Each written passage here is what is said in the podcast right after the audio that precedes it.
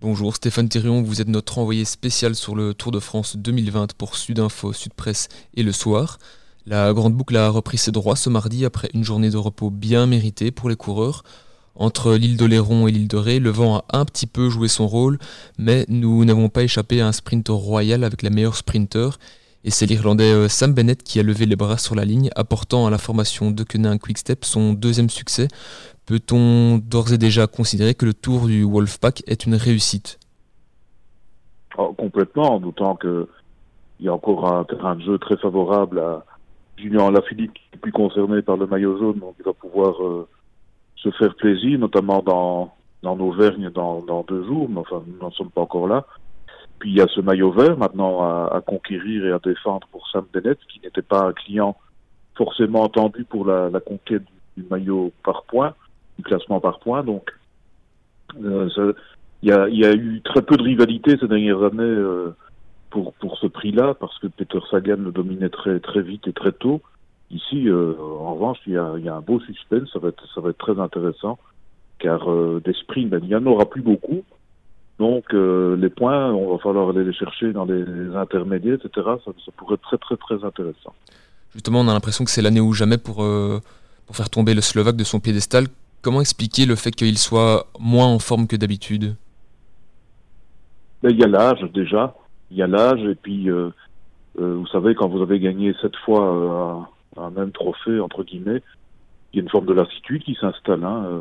Peter Sagan n'a jamais caché que que le, cyclisme, euh, enfin, son, ses belles années étaient derrière lui, triple champion du monde euh, et euh, vainqueur de, de, de, tout ce qu'il pouvait gagner, mais, mais avec beaucoup de regrets néanmoins de ne pas avoir remporté certaines grandes classiques.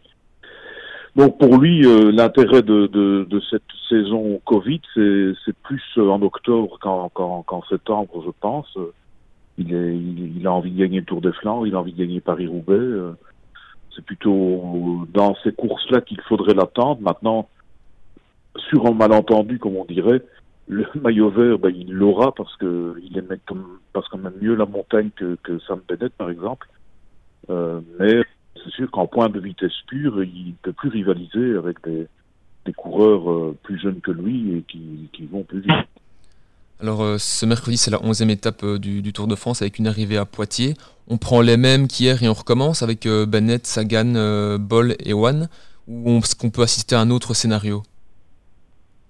Ça me semble compliqué d'échapper à un autre scénario, d'autant que les équipes n'ont pas trop envie de se dépenser non plus je parle des équipes des leaders dans la mesure où il faut récupérer, euh, faire bien récupérer des équipiers. Donc euh, euh Jumbo, Ineos et, et, autres les autres équipes concernées par le général vont pouvoir euh, laisser rouler les équipes des sprinters justement pour euh, favoriser ce sprint-là. Maintenant, il y a aussi la possibilité sur le terrain d'aujourd'hui qui est un peu plus vallonné, d'une échappée en sachant cependant qu'il n'y a pas de vent contrairement à ce qu'on aurait pu imaginer. Donc, euh, ça va être plus difficile pour les échapper. Alors, potentiellement un sprint massif, et donc ce sera aussi a priori sans Wood Van Aert contraint de, travailler pour euh, son leader, le maillot jaune Primoz Roglic. En tout cas, hier, le terrain n'était pas favorable pour lui. En même temps, c'est il n'y a rien à faire. Faire un sprint massif, participer à un sprint massif, c'est prendre des risques. Des risques d'une chute, et ce n'est vraiment pas le moment pour lui d'aller se vautrer euh, sur la chaussée. Donc, euh, mais bon, avec Wout Van Aert, euh, rien n'est interdit.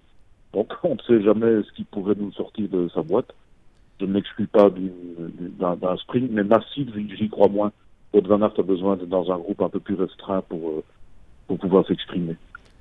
Merci beaucoup Stéphane Thérion pour cette analyse. On vous retrouve évidemment demain pour décrypter la suite de ce Tour de France 2020. Le podcast.